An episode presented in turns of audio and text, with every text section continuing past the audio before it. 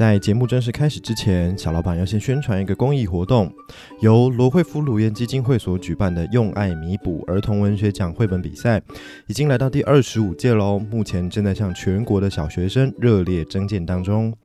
虽然也许听小老板节目的朋友可能小学生比较少一点，但是如果你身边亲友有小朋友，或是你自己就是爸爸妈妈有小学生这个年纪的子女的话呢，不妨也可以分享给小朋友们知道一下这个活动哦。即日起至八月三十一号，最高奖金有三万元。金银奖的得主的故事呢，将会出版成实体的绘本，而前十名的故事则有机会被改编成 Podcast 节目《大美号故事村》的节目内容。在节目当中，就会由村长祖义哥哥说出你创作的故事喽。娜美号故事村是一个适合五到八岁的孩子收听的儿童故事频道。每周三下午两点固定更新，有兴趣的听众朋友也可以找来听听看哦。只要在各大 Podcast 收听平台搜寻“娜美号故事村”就可以找得到了。不过，谁说说故事的节目只有小朋友能听呢？大人偶尔听听充满童真与幻想的故事，也能够帮疲累的身心充充电呢。用爱弥补儿童文学奖绘本比赛的详细说明，可以上罗惠夫卢颜基金会的官网查询。相关的链接我也会放在节目的资讯栏里面哦，赶快去看看吧。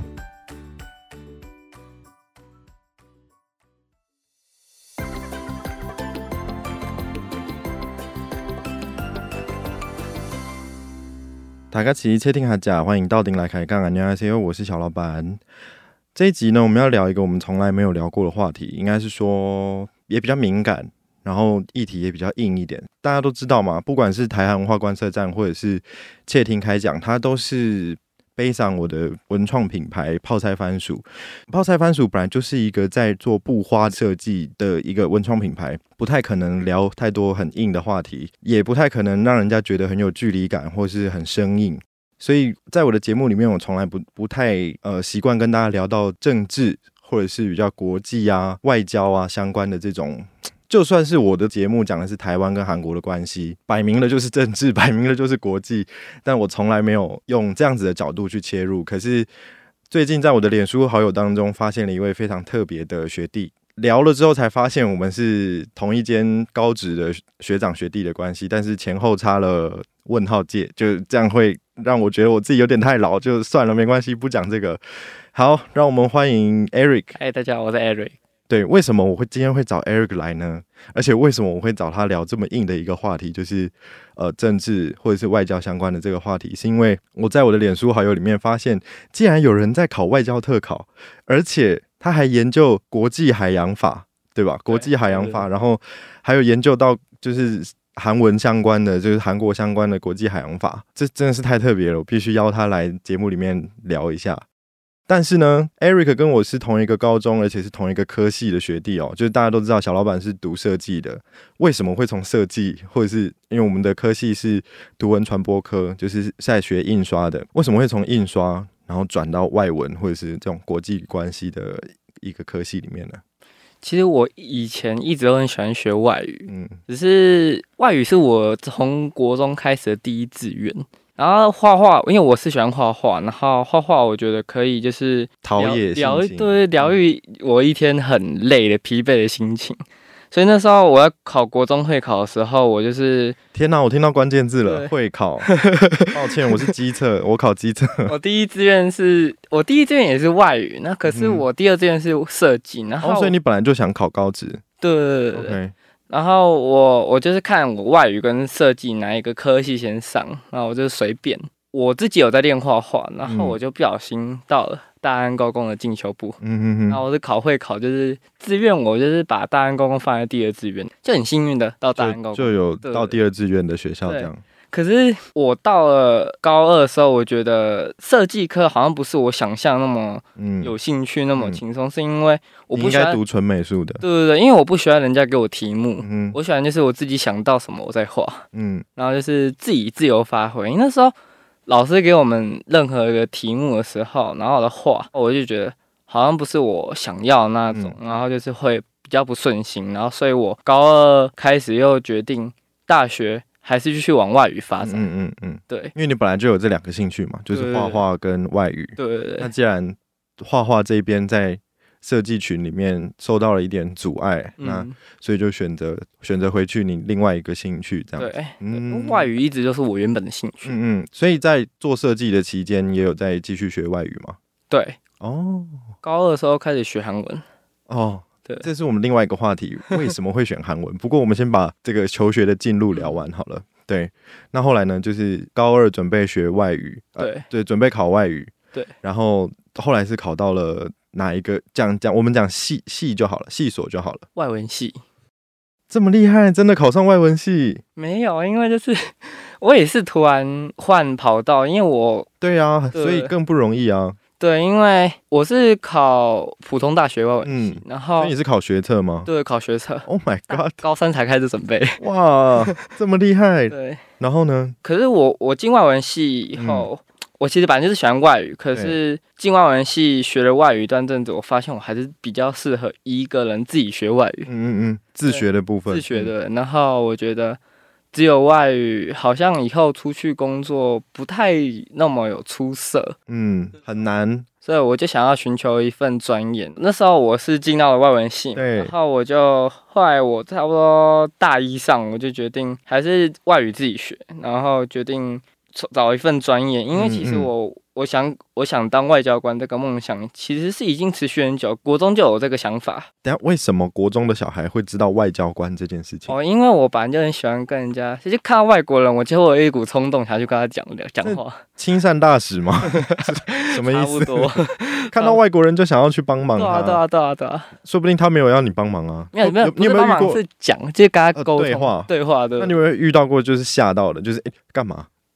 嗯，目前没有啊。真的吗？对，哦，可能因为你就长得很可爱吧，就是大家会觉得，哎，就台湾人很亲善这样，不错啊。然后后来你是转学吗？嗯，对，所以考上外文系之后，觉得外文比较喜欢自己学，对我比较喜欢自己学。然后我觉得我更想要着重在其他的专业，对，尤其是国际领域的部分。对，所以我就努力的去准备转学考。嗯嗯嗯，我原本是有我是有锁定韩文系跟比较外交类群的。OK，如果能是外交系会更好。不过因为那时候外正大外交系没有开名额，然后所以我就我因为我对领土。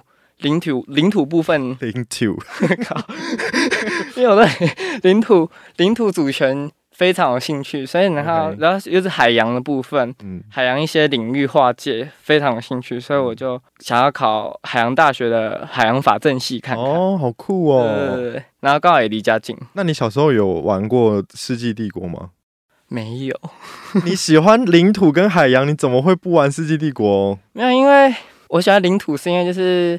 简单来说，我就是很喜欢什么类似畅游公海之类国际漫游 OK，那你小时候有没有玩过，就是自己创造一个世界，然后画地图，说什么？哦，有有吧？有有。然后哦，就是这这块领土长什么样子，然后自己画一个岛啊。有有有，这个这部分是我小时候的兴趣。对啊。对。就画。自己创造世界，然后哇，这个领土那个领土，然后怎么样连起来什么的，对，很好玩啊！我小时候也喜欢玩这个。然后自己画那个领域的界限，对对对对，然后画虚线，对，那边描，然后哦哪边重叠，哪边会打仗，对 对，很有趣。那后来到了海大之后是海洋法政系，然后海洋法政钻研的领域特别就是国际海洋法这部分，嗯，对。所以现在就是你主要修习的这个领域就是。国际海洋对的这一块，可是国际海洋感觉是比较以后会加入到海巡署吗？还是？的确，这个真的吗？其实这个方向很多人都往海巡署，不然就是一些有关海洋政策一些工作的职位去。对，一些学生会去往那边去工作。对，可是我我进去之后，我就会特别是想往外交的领域去发展，所以就是这个系比较少人往外交官去发展，特别比较就像最最多是移民吧，移民署，然后不然的话就是海关的这部分工作，因为移民署是有关就是处理一些领土问题的，领土问题，然后或者是进进。出出的这种，对出入国管理，对对。对，所以考外交官他没有什么资格限制吗？没有，就任何人都可以。就是就是你只要你会外语，然后你又会这些科目的专业知识，专业知识你就可以。然后只是还要受训六个月。嗯就有一个机构，就是国际事务学院，它在仁爱圆环那边有一个机构，就专门你考上外交特考的人，你新进人员会在那边受训六个月，会先去国内先受训，再去国外。嗯，对对对。然后如果你受训过了，你就真的成为一个。外交官，可是你受训没有过，那就拜拜。OK。对。因为我们的 Eric 弟弟年纪还非常的小，未来无可限量，所以我们祝福他未来会有很好的一个前程。但是呢，我现在想要问的另外一个问题是，为什么你会把目标锁定在韩国？哦，嗯，对，怎么了？就是有受到什么启发吗？主要还是因为语言，嗯，我喜欢韩文是因为讲起来很冲、很粗鲁，就很喜欢，对，就是卡那种，假的啦？这就是我学韩文的，真的假的啦？然后再来是韩文，它的字很很漂亮哦，你喜欢那个字体的？对对对，就方方正正的感觉。然后再来是我喜欢韩国的街道，因为我觉得韩国街道真的很漂亮，像梨泰院，对。但是你知道韩国街道晚上都是垃圾吗？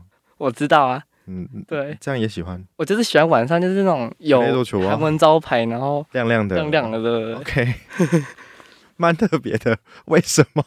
然后韩国穿搭，韩国的穿搭，对啊，韩国的穿搭大家都喜欢啊，因为就是现现在主流很流行啊。我觉得他们就是有一种很酷的那种感觉，就是感觉很。Bang 那种，然后你的撞声词有点太多。什么叫我？我喜欢韩文恰的感觉，然后他们的衣服很 bang。我很多你无法理解的，有点多，但我可以理解啦。就是韩国的 style，他的不管是男生还是女生都很 bang。对，很 bang 到底是什么？就觉得他们的怎么讲？他们他们讲话就是就是，你知道为什么吗？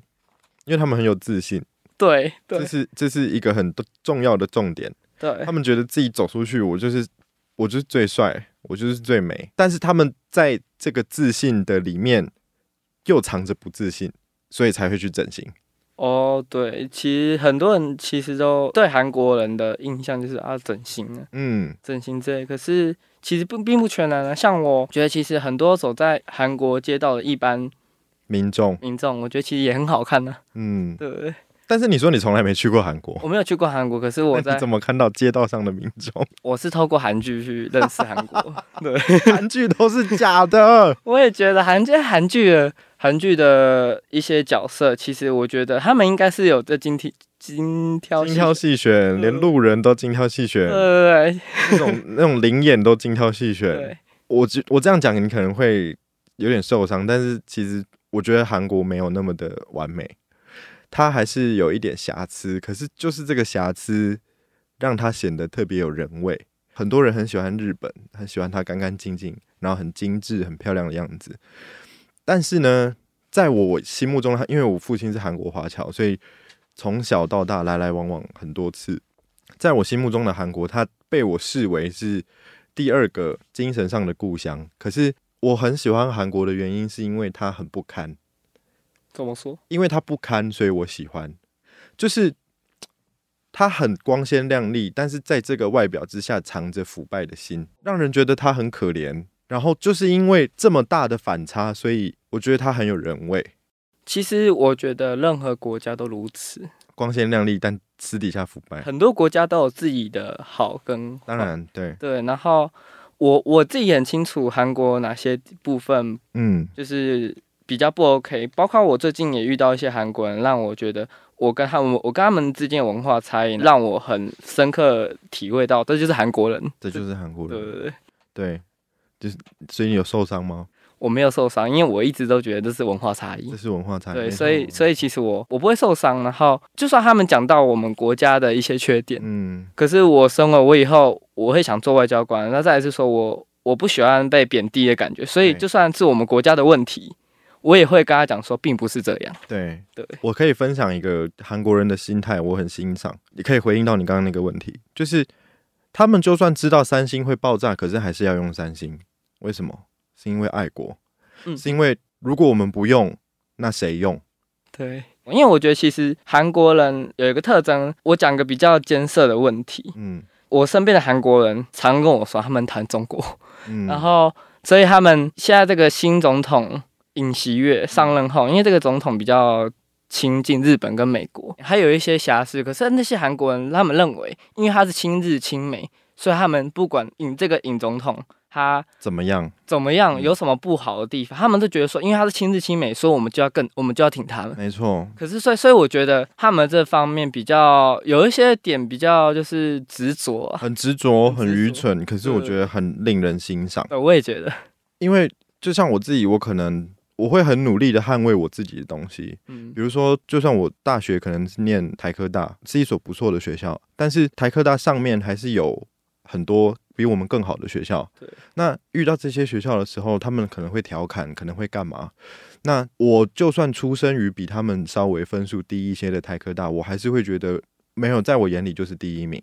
就是我觉得这个心态很重要，我也很想要透过节目跟大家分享，这个是我从韩国人身上学到的一个“亲娘再丑还是亲娘亲”的这个道理，你知道吗？就是我的东西，只要我觉得它是最好的，就是最好的。就算三星会爆炸，我还是要用三星，因为我喜欢我的国家。如果我不用，那还有谁谁会用？我的学校再烂，我喜欢我的学校，我觉得我在学校有学到东西。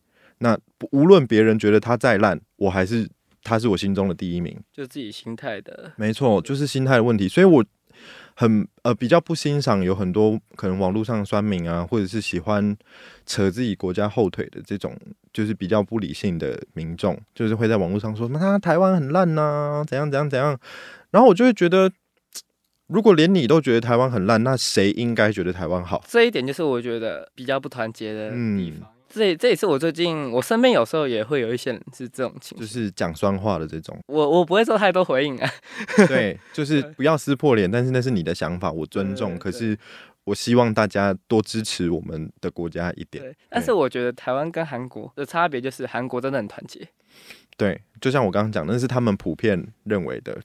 我觉得也有可能是他们的 DNA 就是被欺负惯了。他们几千年来被中国、被日本夹在中间，他们的 DNA 就是如果我们不团结，那谁帮助我们的这种心态，你知道吗？所以我觉得他们团结或是他们民族性很强，应该是一整个历史脉络导致的结果。我觉得他们蛮好战，原因是什么？你可以稍微分享一下你的想法。你像我有个韩国朋友，嗯，我我问他们说。呃，你会怕韩国的威胁吗？不看会被恐吓说。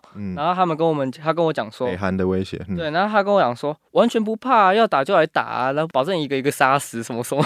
我觉得哇，厉害！我说哇，这个，我因为我只要一提到这个问题，他们那个他们会变得很激动，哇，超级捍卫自己主权的那种感那种概念。对，怎么会？是啦，他们保保家卫国，而且至少他们的。当兵的制度还是每个人要当快两年，而且其实因为最近我有一个韩国朋友跟我聊到台湾跟韩国的当兵制度，嗯，然后我他们表，因为他们是我记得他们是两年对，快两年，快两年对，然后他们他们觉得台湾的当兵服兵役的期限太短，然后导致他们觉得说台湾太松了，嗯，很像他们都觉得哈。差给我蛮，对他们说草莓军嘛，长难呀，就是什么意思？开玩笑吧。我觉得他们当两年，而且他们其实打仗的意愿是很高的。应该是说多多少少在里面有被洗脑，或者是被呃调整一些想法。因为你在那个里面两年呢，说短不短，但是也蛮长的。两年内应该会受到一些影响了，而且再加上他们本来就团结。如果自己不为了自己的国家挺身而出的话，那怎么办？但是反观台湾，我觉得我们第一领土就不太一样，就是我们自我们是中间隔着海，可是他们是接壤，所以这个的威胁不太能比。哎，其实我觉得两岸的情况其实跟南北韩的情况不一样，南北韩是有先被承认是国家啊，对对，可台湾还没有被承认。嗯。对，这就就是比较偏尴尬的问题。所以其实讲白一点，我觉得其实南韩在主权议题方面比我们好一些。嗯，对，因为是国际承认的一个主权两个国家，他们两个国家都加入联合国。对对，这是很重要的一件事情。不过呢，就算是这样，我觉得我也要鼓励大家，就是 凭借着我们刚刚讨论的这些概念跟想法，我们要相信我们的台湾就是是一个可以为自己发声的国家。我们相信我们是一个国家，这它就是一个国家。对，就不管人家怎么讲，不管有没有加入联合国，我们不需要人家的肯定，我们觉得自己是怎样就是怎样。对，对啊，我觉得这才是重要的啊！就是我们如果国内或者是我们的民众、我们的国民。大家的想法都是一样的，那谁能改变我们？国际法有一个说法，就是说你要让表现的自己哦是一个独立的国家，人家才会去承认你。你要有自信，别人才会爱你。没错，对，这就跟做人一样，对，就跟韩国人一样，对，他们就是有自信，所以别人才会爱他。对，然后你看那些 K-pop 也是，他们就是有自信，然后每天在那边唱唱跳跳，然后一直出歌，一直出歌，一直出歌，大家就爱死他们啦。对啊，就是你要先无所畏惧。你要觉得自己就是站得住脚，别人才有资格就是认同你跟喜欢你。是，嗯。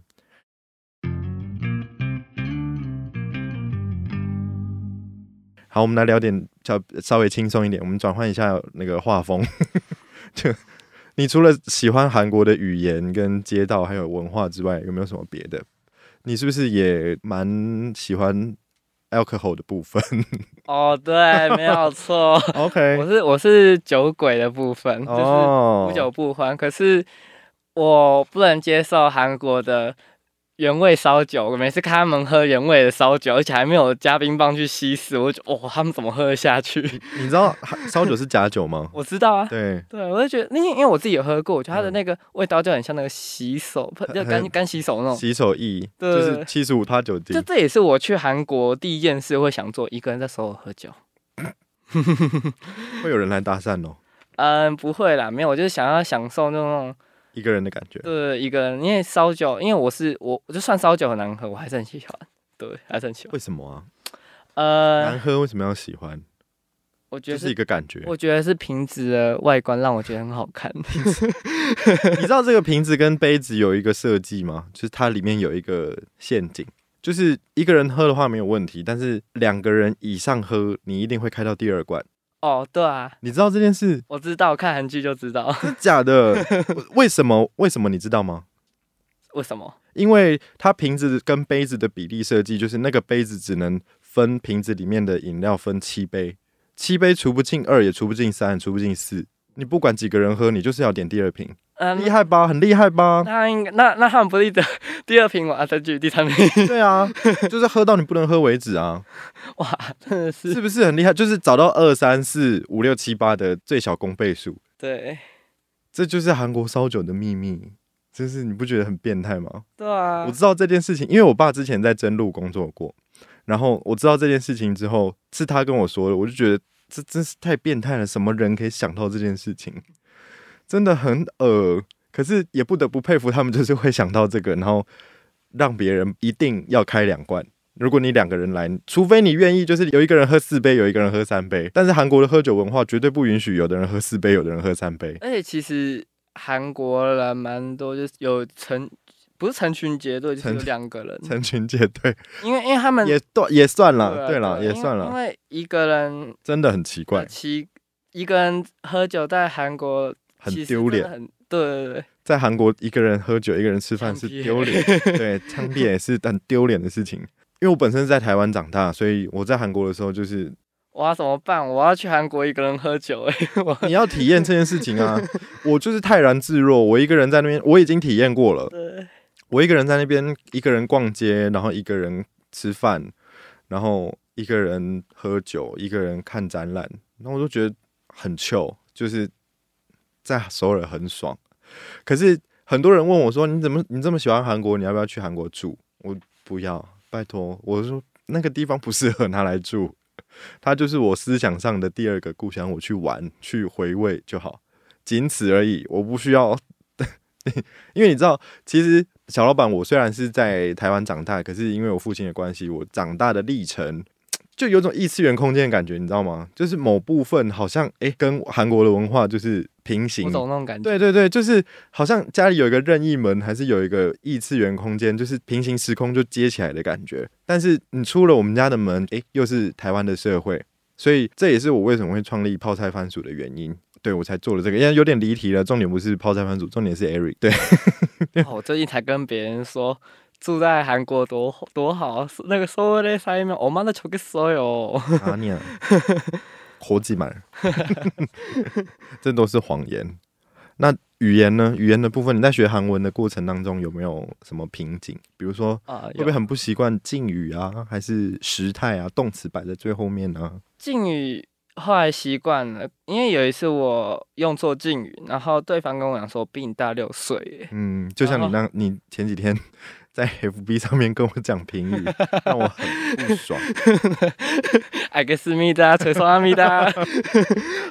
然后再来是，可是其实后来习惯敬语后，我在学英文，然后我包括在讲中文，面对一些人的时候，我都会有一些不协调，会有有有一点不协调。可是没有太严重，就是稍微有一些敬语的。要怎么讲呢？就是那种，尤其是英文特别会，因为我在学英文的时候会觉得说，有时候有一次我就问我学校英文老师说，英文有敬语吗？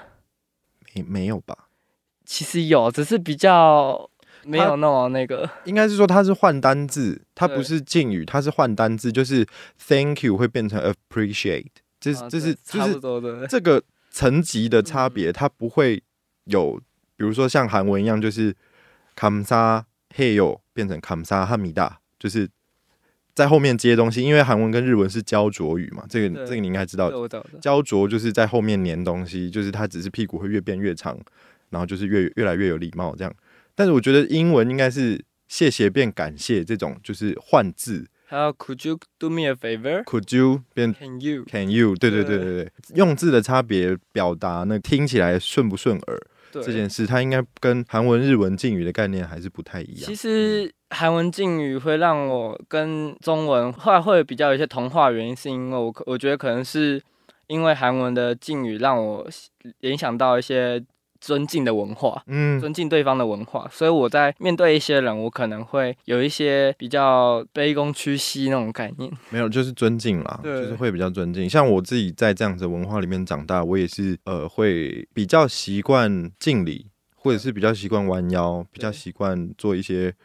表示对别人尊重的行为，对，有时候的确有这种情形。有时候就是自然而然的，这就是一个文化反应，自然而然的。像你给我的这个故事里面，我有看到你说韩国朋友到台湾来留学，然后他弯腰跟老师打招呼，对，老师您好。对对对对对，我以前哦，我第一次出社会打工的时候，我看到公司里的前辈，我也是鞠躬说你好，我只是在走廊上面。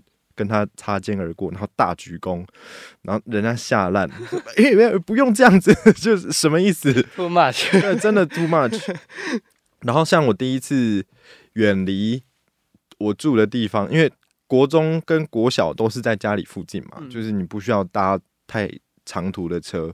那我高中念大安的时候，就是搭文湖线，因为我们家住木栅，然后搭文湖线到大安去读书。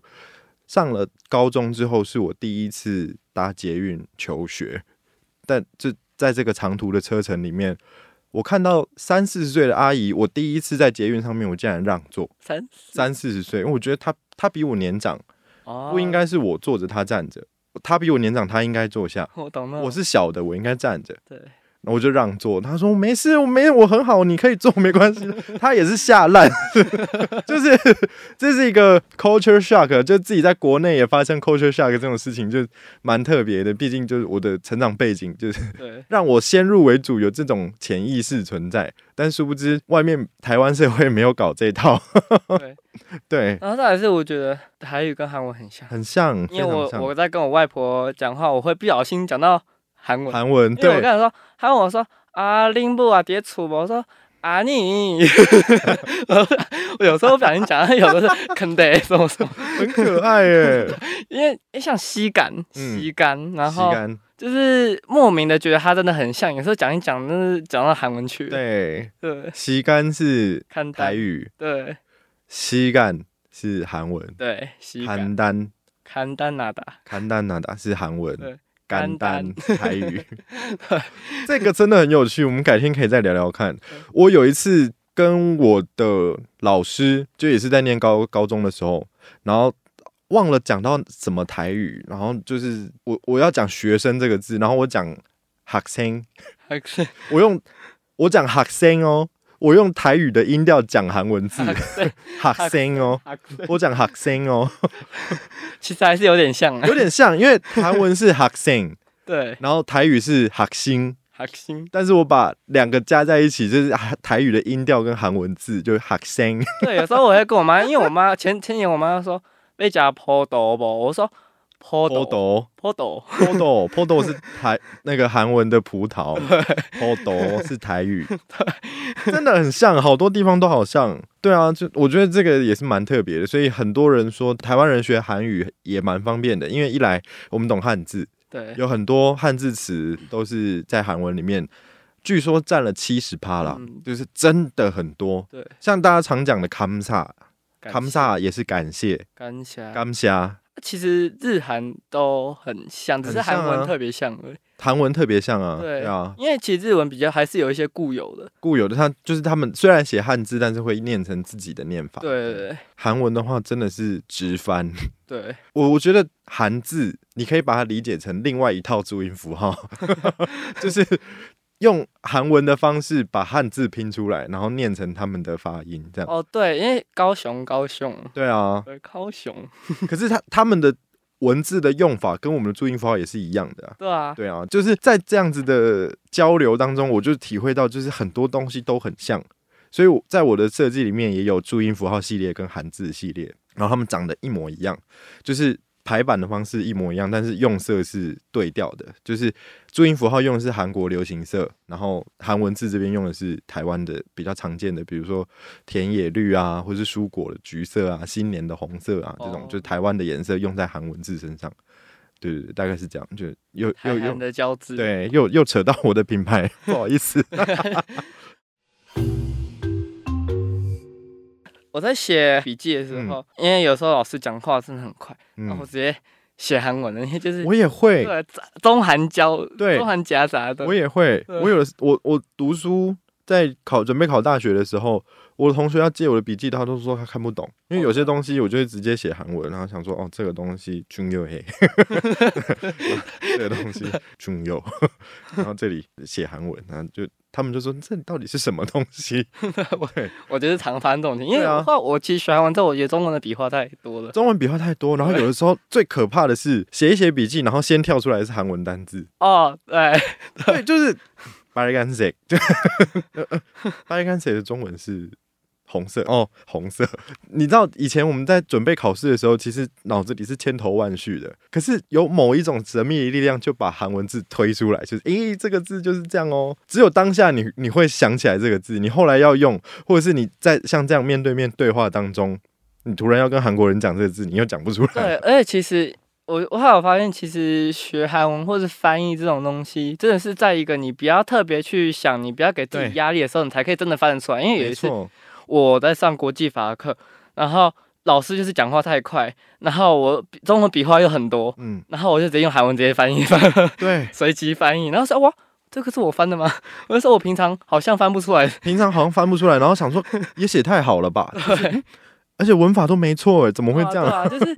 可能就是在有时候你在迫切的情况下，嗯，你会做的更好，因为你脑袋肾上腺素，这脑袋不会有一些杂讯。对对对对对，就是潜意识的反应，就直接的反射，这样会做的比较好。嗯，可以跟我们分享一下你在翻译的那本书吗？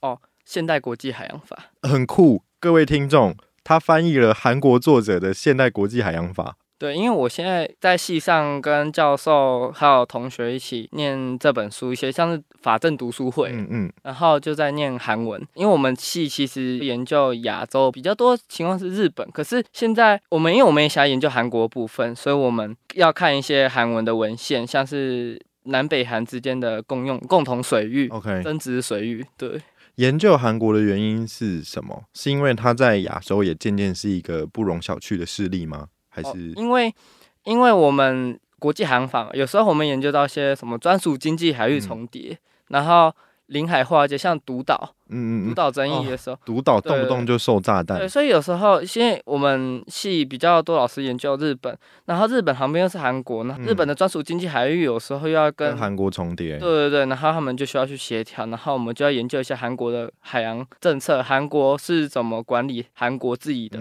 海域。嗯，对，我觉得这可以跟听众稍微解释一下，像我们刚刚提到的独岛啊，独岛就是在韩国的新闻里面你会常常看到的一个地方。那通常它上新闻的原因是又有人丢炸弹了。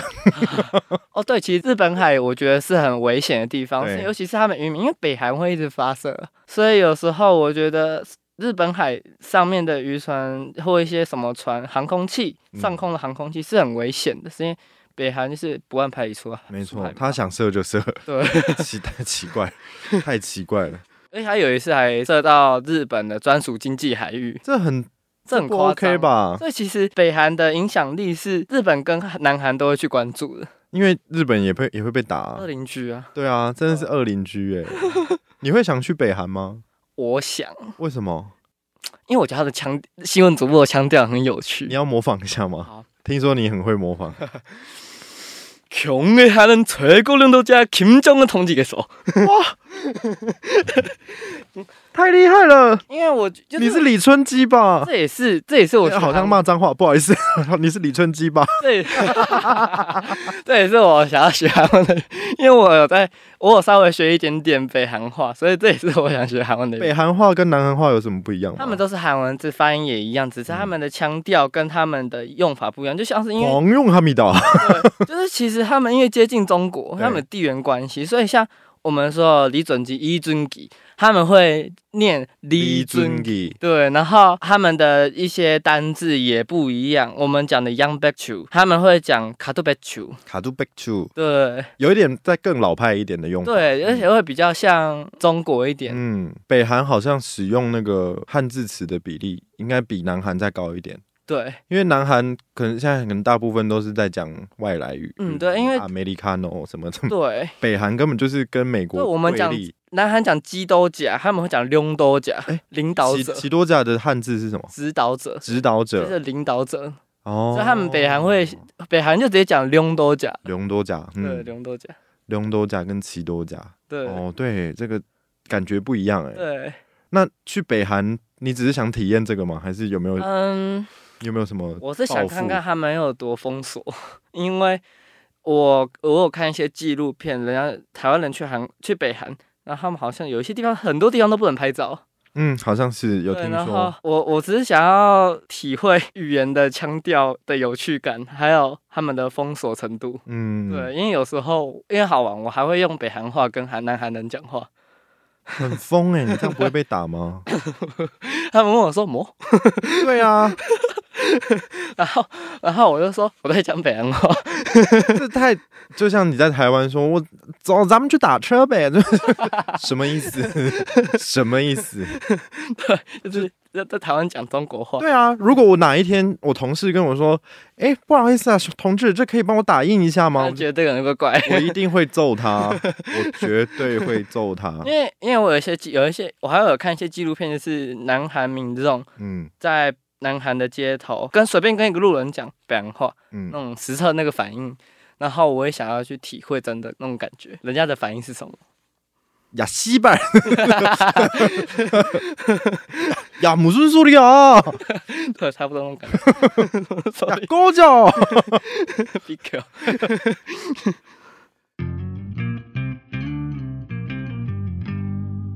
最后，我想再请你分享一下，就是如果未来你真的考上了外交官，那你会希望做些什么事情帮助台湾？然后，或者是你你现在有没有什么想法？不管是天真的也好，或者是真的有实践的可能的也好，嗯，你会想做些什么拉近台湾跟韩国的关系？对我来说，我觉得南韩的政党背景影响对外政策是很有影响力。前总统是是什么国民力量？不是，是那个共同民主党。嗯嗯。然后现在这个才是国民力量。对，现在是国民力量。国民力量就是他会比较亲近日本跟美国。美国。然后再是刚上任的尹锡悦总统，他有提出要加入四方会谈。嗯。那其实你看，四方会谈其实就是要贺阻共产势力，然后。台湾其实在里面吗？台湾其实，在印太区域范围，因为你看。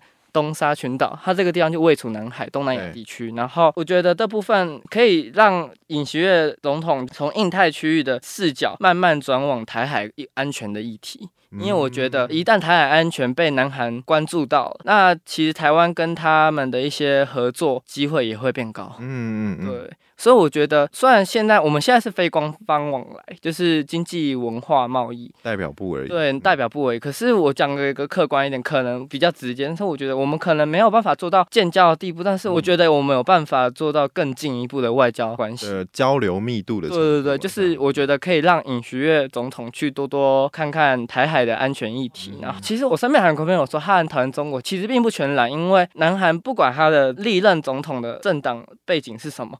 因为他们有韩半岛安全力，他们韩半岛安全要借由中国一起去合作。因为之前在正大有老师跟我说，中国影响力太大了。对，因为北韩的老大就是中国。对，然后中国要去扶持这个韩半岛核武的危机，所以其实南韩的历届总统上任后，都会跟中国一些外交上会，就是讲讲白一点，就是说，就是说今年就算是表面功夫也要对，就是今年韩半岛也拜托你那种概念。安全的部分，这就是南韩的除了经济利益以外，还有安全的议题。所以其实为什么？我觉得南韩不管什么总统的背景是什么，他们还是得顾虑北京的反应。我讲一个比较客观，就是以之前呢，就是中华民国联合国席位被取代后，中国就有表态，就是他们坚持了一个中国原则。可是一个中国原则其实不是代表中华民国。不见了，不见了，就是因为只是只是连你要当中国给你当，那我叫中华民国关你屁事。对对，然后就就这种概念，他们觉得说没有两个中国，也只有一个中国，然后台湾是他们隶属的。对，然后因为这个一中原则，再加上南韩跟中国的经济利益，还有韩半岛的安全利益，嗯。所以其实他们会调整他们的对台政策，嗯，然后还有对中的政策。所以他们跟台湾断交，跟选择跟中国建交，就是因为要跟中国保持友好关系，就是关系正常化。关系对哦。这个词用的很好，应该是专业的用词。对，就是外交的用用外交用语。对，然后关系正常化。所以一些大国、主要的国家会，尤其是亚太地区，嗯，会比会很重视北京立场，但是也是有跟台湾建交的，因为他们那那些真的是很有台。国际法有的一句话就是说。会选择跟这个国家建立外交关系，就是在本承认它是一个国家。嗯，可是主要的国家因为跟中国有一些利益挂钩，所以他们必须留意北京的立场。所以有时候我们不能去怪什么南韩他们背信弃义，或者是他们选他们是一个很轻重的国家。我的认为是韩国人很喜欢台湾，但是他们政治对台湾不友善，原因就是因为他们需要留意北京的立场，所以他们在跟台湾进行外交的时候，他们会克制他们的行为举止，就是怕惹到北京。就像我其实比较喜欢我前女友，但是我现任女友很，就是就是我必须看她的面子跟我前任女友分手，但是私底下掏来暗 key。那其实尹锡悦讨不讨厌中国这不好说，可是我觉得不好说，因为他还是必须做表面功夫啊。对，表面功夫，因为他们还是有利益。对。对，但是我觉得能确定的是，台台还有机会发展更进一步的交流。嗯，对，就是 maybe 从观光或者是一些产业，我觉得就是像台海议题的合作协防这样。对，一起共同协防。嗯，对，因为他们可能也会拉着日本一起吧，因为毕竟我们是一串的啊岛链呢。因为四方安全，日本其实非常关注台海安全，然后四方会谈又是最关心的那位。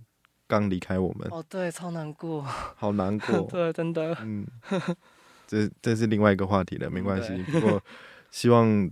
以后台湾跟韩国的局势，或者是东亚的局势，会有一些明朗的。对，而且其实我自己本身是很在乎台湾的邦交问题，是因为零外交的话，我认为中国不用打我们就可以直接拿走台湾。零外交的话，我们就不是国家，因为你一定要外交能力，你才可以是一个国家。嗯嗯，对，国家组成四要素。对，那未来你会有什么期望吗？远程的话，我想要往外交部发言人的方向走，是因为我喜欢对外交部发言人。对，因为我觉得，因为我喜欢对听对众听众表达我自己的想法，或是为国家发声那种概念。所以做 podcast 是你喜欢的。现在这个感觉，你录到现在一个小时了，你觉得怎么样？哦，可以呀，可以呀，是哪招？可以呀，是哪 招？反正我讲白一点，我蛮我很喜欢讲官腔。OK，外中国有一个外交部发言人，我觉得他长得还蛮好看的。哦，叫赵立坚。哦，我我也觉得，可是 我妈觉得他很丑。她说：“你眼你眼睛把就问得。”你会你会学就是他们讲话吗？分裂台独行径，呃，玩火者必自焚。玩火。好的。那我们节目进行到这边，也听 Eric 分享了这么多，很期待接下来长大之后的 Eric 会被为我们中华民国台湾做出什么更积极的，或者是更不同的一一个在国际舞台上的表现。那我们在这边也祝福 Eric，祝福你，希望您能够顺利的考上外交特考。康萨米当，康萨米达，阿尼米达。好的，也谢谢听众陪伴我们到这边哦。那如果你喜欢泡菜番薯直播的切听开杠的话，也不要忘记在 Apple Podcast 或者是 Spotify 上面给我们一个五星的好评，支持我们继续做节目，推播好的内容给你。然后，如果你有兴趣，刚刚小老板在节目里面提到了这么多泡菜番薯的文创设计，连接就在资讯栏里面，有我的 IG、FB 跟 Pinkoi 设计馆，看看小老板在做些什么吧。我们再一次谢谢 Eric 今天来到节目当中，谢谢大家，阿弥达，我们下次再见，拜拜。